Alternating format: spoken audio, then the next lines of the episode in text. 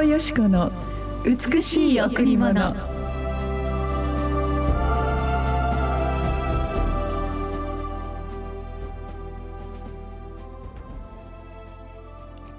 ですからあなた方はこう祈りなさい。天にいます私たちの父よ。皆が崇められますように。ですからあなた方はこう祈りなさい。天にいます私たちの父よ。皆が崇められますように。マタイ6の9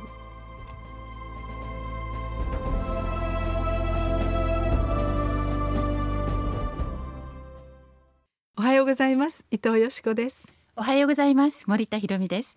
今日も白い家フェローシップチャーチ牧師の伊藤よしこ先生にお話を伺います。よろしくお願いします今日の箇所はあ弟子たちがイエス様にどのように祈ったらいいですか？と言った時にイエス様はこう祈りなさい、え天にいます。私たちのお父さん。あなたのお名前が全世界で崇められますように礼拝できますようにというそのようなあの主の祈りという有名なあの御言葉の一つなんですけれどもあの幼稚園の時にこの主の祈りを暗記して、はい先生ですか？そうなんですよ、えー、天理はします我らの父よって、で本当にこれが絶えず今日私の人生を作ってきたなって毎日毎日祈りからこの一日が始まりそして祈りで終わる。この祈りがどれだけ答えられてきたんだろうと思うと毎日毎日感謝にあふれるなと、まあ、いろんなことが人生ありますね。えー、もう本当に突然何かが起きたり思わぬ状況が本当に私たちに負ったりまた病やまた悲しいことや本当に大きな問題が遭遇することがあります。もちろん素晴らしいことも楽しいこともあるんですけれどもそのような時に私たちは本当にどうしていいかわからないというそのような戸惑いが私たちを負いますね。ただ落胆し苦しんで誰にも言えない苦しみを自分の心の中にしまっている人もいます。でも神様はこう言います。私に祈りなさい。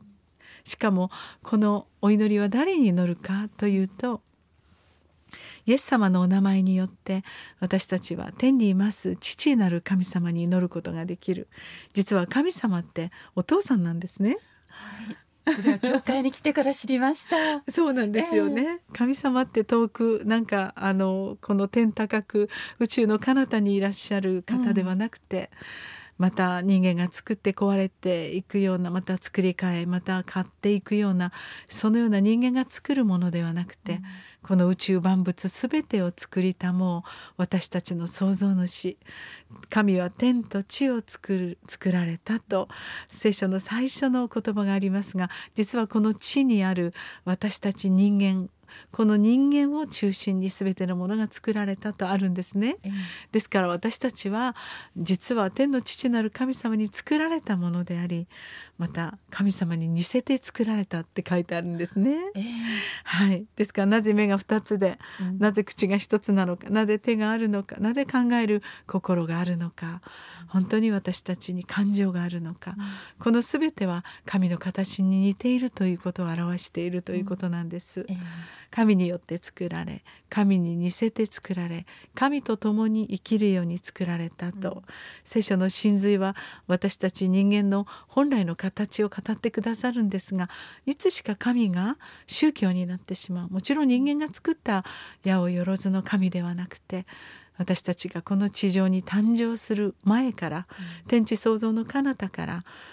神様は父と子と精霊の神を通してこの宇宙万物を作り私たちを作ってくださったこの人間を一番よく知ってくださり私たちに先祖を与え父母を与えその母の体の中に私たちの小さなミクロの命からこのような素晴らしいこの美しい形を持って生まれさせてくださる、うん、この私たちを知り尽くした親の親私たちに親を与えてくださった父なる神様に祈る時に私たちの祈りは応えられるとあるんです。素敵ですね。私先生もね、はい、子供の頃に父を亡くしてここの話を聞いて、私どんなに救われ、うん、そしてどんなに嬉しかったか、そうですよね、えー、本当に私たち教会にもお父さんのいない子どもたちがいっぱいいますけれども、うん、でも私たちには父母人間は完全ではないですけれども、完全なる父がいる。ですから私たちはこのお父さんに「えー、でのお父さん」と叫ぶことができて「お父さんなんでこんなに苦しいんですか?」と毎日自分の深い思いを語ることができる。それをお父さんは待っているんですね。えー、さあ今日の朝もどうでしょう？私のお父さんと祈ってみませんか？あなたのすべてを知り尽くしあなたの必要を全部ご存知の神様に本当に祈る時にイエス様が本当にこの祈りを答えてくださいます。はい。さあ今日も一曲お送りしましょう。はい。今日は長澤隆さんでお届けします。祈りの家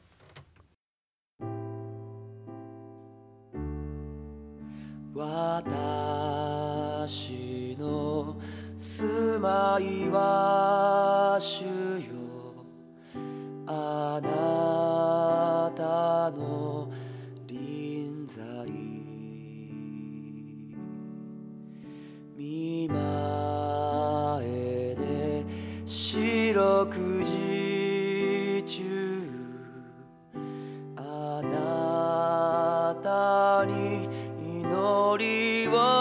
捧げる。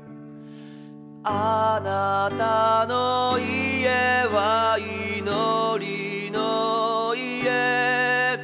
神の教会は祈りの家。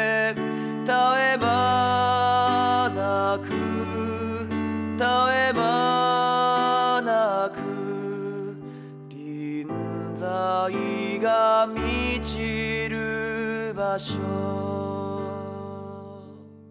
長澤隆さんで祈りの家でした。私たちの教会はある時、うん、朝から晩まであの礼拝堂に座ってお祈りをしていらっしゃる方がいますね、うん、人生の中の深い場所そのような時間を本当にその祈りの家で過ごす、まあ、何か問題があったり苦しみがあったりあ本当に私たちはあのいろんな人生の中で折々いろいろな事柄に遭遇しますが、うん、でも私たちの将来を全てご存知の天のお父様に「お父さん助けてください」「お父さん私の愛する家族を守ってください」今世界的にコロナが起こっています、うん、私たちはまたあらゆるそのところに助けに行くことはできなかったとしても天皇お父様どうぞあなたが行って守ってくださいと。祈るなら神様喜んでその祈りを聞いてくださる。もちろん本当にこの社会にはいろいろな理不尽なことがあります。人間が作り出す社会人間は完璧ではありませんから。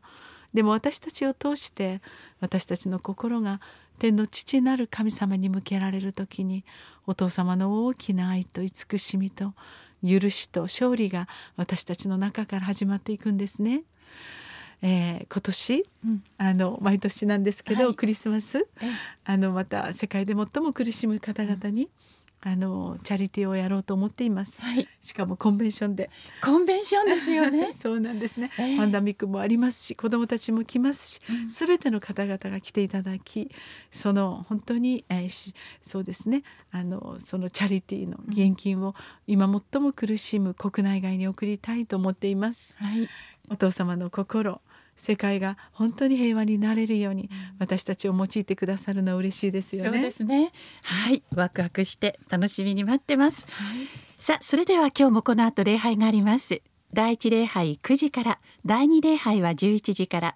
土曜日の第三礼拝は午後6時からです金曜日と土曜日は白い家はカフェがオープンしていますランチタイムの12時から3時まで詳しいことにつきましては電話098-989の7627 989の7627番にお問い合わせください。またこの番組ポッドキャストでもお聞きいただけます。えー、今アフガンやまたいろいろな情勢が本当に、うん、えー、混迷を極めていますね、はい、コロナのパンダミックも世界を震撼させています。でも私たちの心に平安を持つ必要があります天の父なる神様どうぞ私たちから平和を作り出すものになりますようにとお祈りして今日の一日を始めていきたいと思いますね、はい、また私たちもそのようなところに本当にお使いできますように、えー、私たちの心ばかしのこのね、義援金を送っていきたいとそのように思います。今日もあなたの心に神様の愛がお父様の豊かな憐れみがあふれますようにお祈りいたします、はい、ありがとうございました。